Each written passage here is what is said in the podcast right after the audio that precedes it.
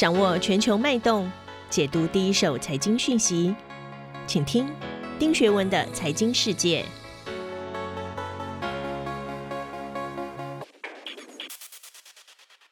大家好，我是丁学文。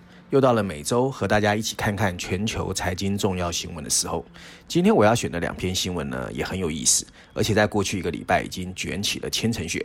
第一篇呢，是有关 Bloomberg 最近发表了一篇全球正危险的依赖台湾半导体的文章。那文章内容当然是说，全球车用晶片的短缺，包括德国的 Volkswagen、美国的福特跟日本的 Toyota，都因为没有晶片被迫停工。而这些国家也由德国正式向台湾求援。看来供应链的重整效应已经发酵。我们又要怎么解读台湾半导体未来的喜与忧呢？第二篇报道呢更有意思，那是近期在美国爆发的 GameStop 之乱啊，散户狂买游戏零售连锁店 GameStop。连全球首富的 Tesla 的执行长 Musk 都放话插一脚，那这只股票拼命狂飙，轧空的情况非常的史诗级，这到底怎么回事？这真的是散户对抗金融机构的圣战吗？还是这波金融市场的危机已经隐隐出现？我们先来看第一篇新闻了。首先我要讲的是 CNBC。CNBC 下的标题是：台湾经济部表示，台积电 TSMC 会尽可能优先供货给汽车晶片啊。那当这篇文章里面有引述经济部长王部长的一些说法。那不过呢，由于川普采取了压制中国半导体发展的策略，全球汽车厂因为半导体产能的紧张，陷入了停工危机，这是一个现象的陈述啊。那另外，在《华尔街日报》（Wall Street Journal）。它的标题下的是晶片需求激增，这可是一个大问题。而补充标题写的是五 G 的智慧型手机以及电动车的需求增加，正式压缩了半导体的产能。第三个呢是 Financial Times 伦敦金融时报，它下的标题是全球晶片短缺让汽车供应链陷入了危机，关键零组件短缺的风险正在威胁汽车产业。我们先来解读这篇文章啊。首先，我要提醒大家哦，现在疫情还没有完全消退。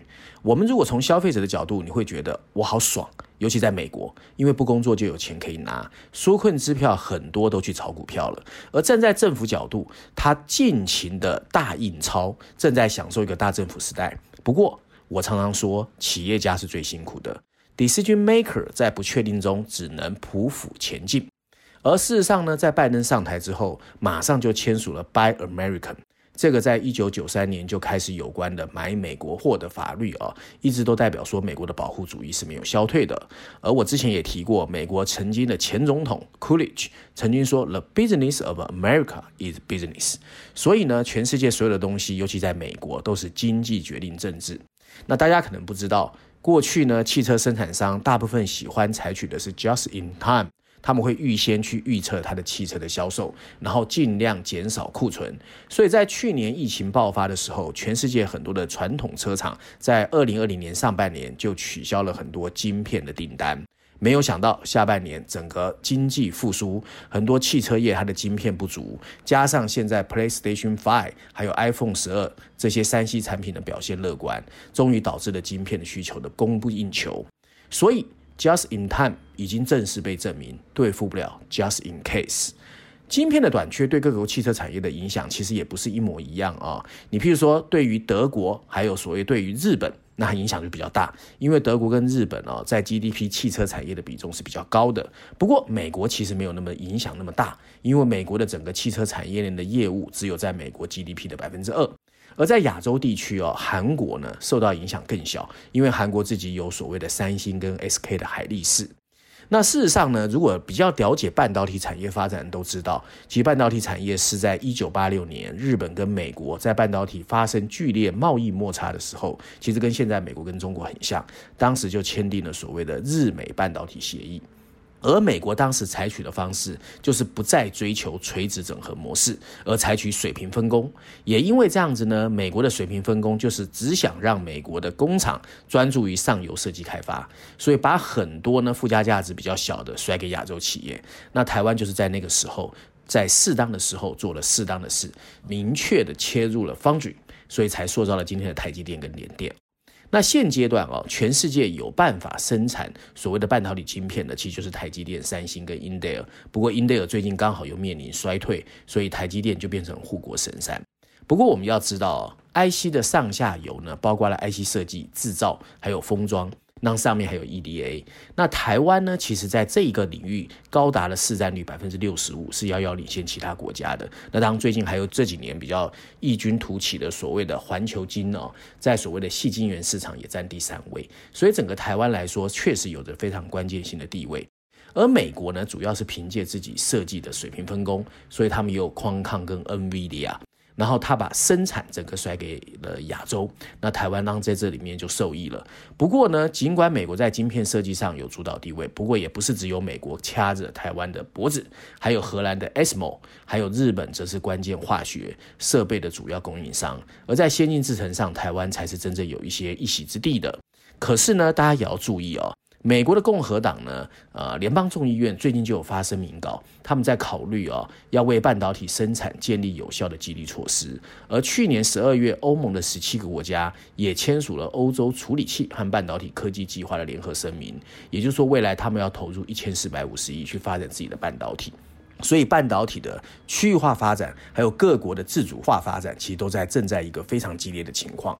而现在全球半导体的库存确实在低位，不过大家也知道，在 Cloud 云端、AI、游戏、物联网，还有全球经济数位化的推动之下，其实未来几年对晶片的需求只会越来越高。那台湾怎么在这个时候要去掌握呢？其实我们要先回头看，台湾到底本身有没有竞争优势。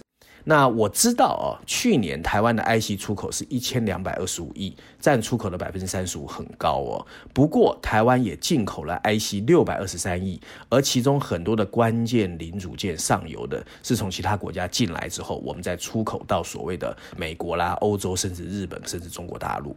所以代表呢，台湾是没有办法置外于产体的分工体系的，所以我们其实是被卡在整个 ecosystem 里面。那现在呢，因为美洲贸易的白热化，所以川普对大陆寄出出口的管制，台湾才异军突起。不过，大家要从中美的对峙知道，台湾一旦在上游被人家掐到脖子，台湾其实也是很难完全脱困的啊。另外呢，大家如果印象深刻，在前年哦，日本跟韩国贸易摩擦的时候，日本曾经对南韩哦，就所谓的一些关键的化学品，譬如说高纯氧的氟化氢啦、光阻剂这些，就采取啊、一些抵制哦。所以韩国当时就受伤很重，所以台湾还是要注意这一些所谓日本或者是美国会不会在一些关键零组件去掐我们的脖子。那另外，在美国的压力之下哦，台积电也开始往美国的亚利桑那要去设厂。那这个东西后面会怎么发展，我们也不知道。不过最重要的是，大家要知道，不管疫情什么时候疏解，在接下来的几十年，我们会看到的真正颠覆性就是电动车电动化，还有区域化发展追求的自主权的发展。还有稀土哦，稀土的电池一旦用完之后，稀土有可能是继半导体之后另外一个所谓的战略的重要的一个重点。所以，当我们啊沾沾自喜护国神山群的时候，其实我个人是觉得也不要过度得意昏了头。第二篇文章呢，谈的就是 GameStop 啊，《纽约时报》它的标题下的是每件事都是笑话。直到发生了变化，它就不是笑话了。Reddit 社群呢越来越强势，为什么他们可以带给这个世界这么大的意外哦？华尔街日报下的标题是推动 GameStop 革命的真正力量。补充标题写的是过去一周，散户投资人团结起来，让市场出现了前所未有的走势，这是过去数十年累积酝酿的一个爆发。那经济学人呢，在财经板块第四篇第六十四页的标题叫做“不可阻挡”啊，它的标题直接写的是散户投资人和做空机构在对赌啊。那我们要怎么解读这一篇文章哦？首先呢，大家要知道这个世界哦，什么事情都有正反两面，但物极必反永远不会缺席。疫情发生以来，这个世界最不可思议的就是实体经济跟金融市场的脱钩，大家都知道。而各国狂印的钞票好像永远不要成本。更可怕的是，这一波的新股民大部分是三十岁以下的数位化千禧时代。那欲罢不能的股市狂欢，加上免费下单的各种数位化的 APP，让二零二零年的金融市场成了教训华尔街精英的试炼场。是的，川普已经下台，但他留给我们的民粹啊，阴魂不散。或许民粹对民主体制的破坏已经到一个段落，所以金融市场的民粹反扑可能才刚要开始。难怪这个礼拜美国金融市场的最大一桩荒诞的疑似幻觉的戏剧性事件从天而降，一月二十七号，GameStop 啊再度跳空涨停百分之百，盘中涨幅一度高达百分之一百五十六，所以收价是三百四十五点五亿美元。从一月十三号到二十七号十个交易日，它上涨了十六点四二倍。那这家公司本来是呢很多做空机构做空的一个情况，可是 Ready 上面的一群散户。他们集合个人的力量，推高了 GameStop 股价，嘎空了大型的对空基金。他们认为这是一个有趣又正义，还可以顺便赚钱的好事。整个传奇故事哦，有很多人有很多说法。有人说是关于交易市场、华尔街对冲基金监管。那有人说对冲基金不好，有人说是散户不好，有人说市场决定资产价格，有人说不是。有人说我们需要严格的监管来防止对银行的暴民行动，其实他们都错了。这个事情跟对冲基金、自由市场定价理论都无关。我觉得这个就是一个全世界各机构和国家正在发生的一个新战线，那就是金融机构的精英跟民粹主义者之战。GainStop 告诉我们的不是关于卖空者的利益或邪恶，而是散户投资者终于找到了打败金融大鳄的方法。这并不是说华尔街不喜欢散户投资者，华尔街长久以来把散户当作很好的提款机，他们认为散户永远影响不了市场，但这一次踢到铁板。整个 GameStop 的故事跟金融跟政治无关，这是平民跟富人、劣势者跟得势者之间的精英之间的战争，也是民粹主义跟精英个人还有机构人民强权之间战争的完美缩影。二零零八年金融危机之后，更多的美国散户相信。美国的金融体系是被机构操控，这些机构里面的所谓精英或专业人士，他们有更多的渠道获得市场消息，所以赚更多的钱。在这种信息不对称之下，散户天生就是被机构割的韭菜。而二零二零年打爆空头的 Musk，他让所有的散户看到了打败金融机构的可能，而 Musk 在这件事情上面竟然也发言支持，让整个事情越演越烈。互联网上一堆人找到了一个对付金融大鳄的方法，一旦他们团结起来，执行的策略当然可以成功。过去数十年，华尔街利用各种规则还有系统体制糊弄着散户的钱财，这次散户们以其人之道还治其人之身。但这个事情不会停留在 GameStop，从今而后，它可能可以在美国甚至全球的每个金融市场重演，因为数位化抹平了资讯的不对称，社交媒体成了革命者串联的最好绳索。就像一九八四年这本书里面曾经说的，一旦动物发现统治他们的那只猪心里面并不知道什么叫平等的时候，这些被压榨许久的动物就会蠢蠢欲动。回到金融市场的角度，几个月来，投资者对潜在的股市泡沫一直很担忧。他们的担忧反映在科技股的高估值，以及电动汽车制造商 Tesla 股价飙升的不可思议。而债券基金 PINKO 的一个经济分析师也说，GameStop 的狂潮是可能发生大规模金融动荡，还有市场失灵的一个序幕。这个很令人担心，大家要小心。而焦躁的金融机构现在开始不但必须随时关注散户，还必须随时注意通货膨胀，甚至企业获利会不会越来越蹒跚的这些传统股价的风险。在报复性消费支出的资助下，Apple 在二零二零年的获利是很好的，但高昂的供应链成本正在削弱特斯拉的利润。Facebook 甚至警告它的广告收益会下挫。美国股市这些巨头利润减少，迟早会带给投资人一些前所未有的痛楚。过去在台湾，我们也曾经看见主力炒高股价坑杀散户，接着我们也看见机构投资人跟外资横行台股。GameStop 狂潮中到底是谁坑谁？目前看不出来。可是我们可以肯定的是，GameStop 股价早晚要回归 fundamental，然后让跟风买进的股民又一次的被套牢。这种投机狂潮正是零利率导致资金过度宽松的不祥之兆。个股偏离基本面的股价泡沫迟早要破灭。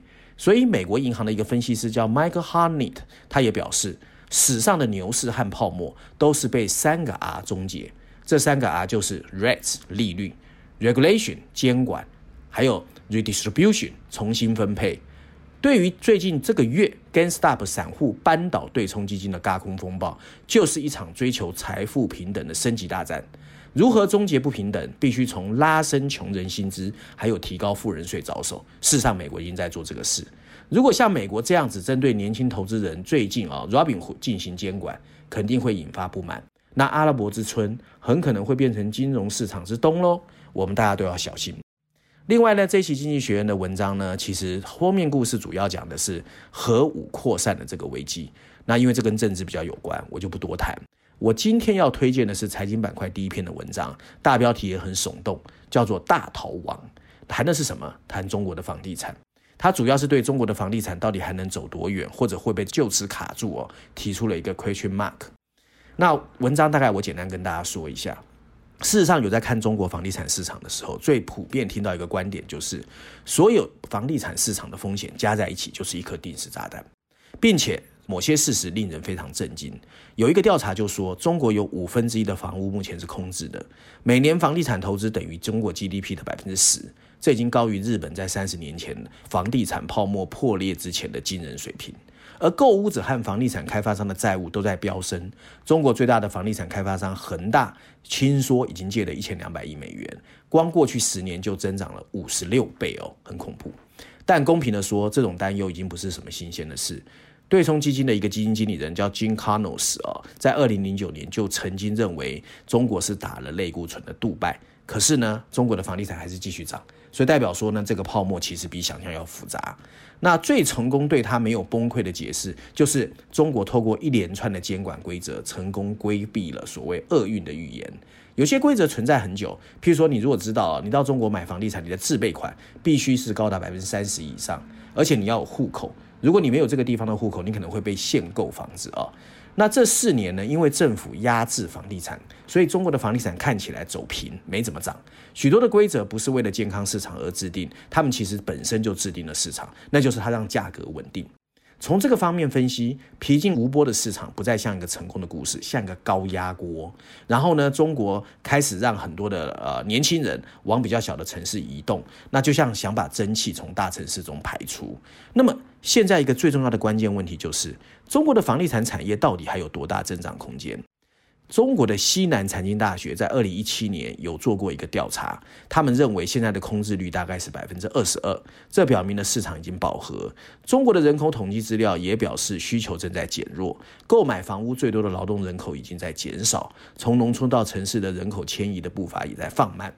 总而言之，中国最大的房地产研究机构中国指数研究院就有一个预测，他认为在未来五年，中国的房屋销售每年会以百分之四的速度下降。并从二零二零年的每年卖一千五百套房子降到二零二五年的一千三百万套，这对中国是一个挑战。这个长期以来中国的增长支柱很可能会变成一个向下的拉力。同时，对于这个曾经风靡一时的房地产市场来说，它会是一个逐渐下降，而不是一下子崩溃的过程。所以你仔细去听，定时炸弹的滴答声确实有，目前慢慢在响起。我们要小心，虽然这个泡沫看起来不会一下破掉，但是它确实已经愈涨不易。这就是今天我要跟大家分享的全球财经新闻，希望大家喜欢。我们下周见。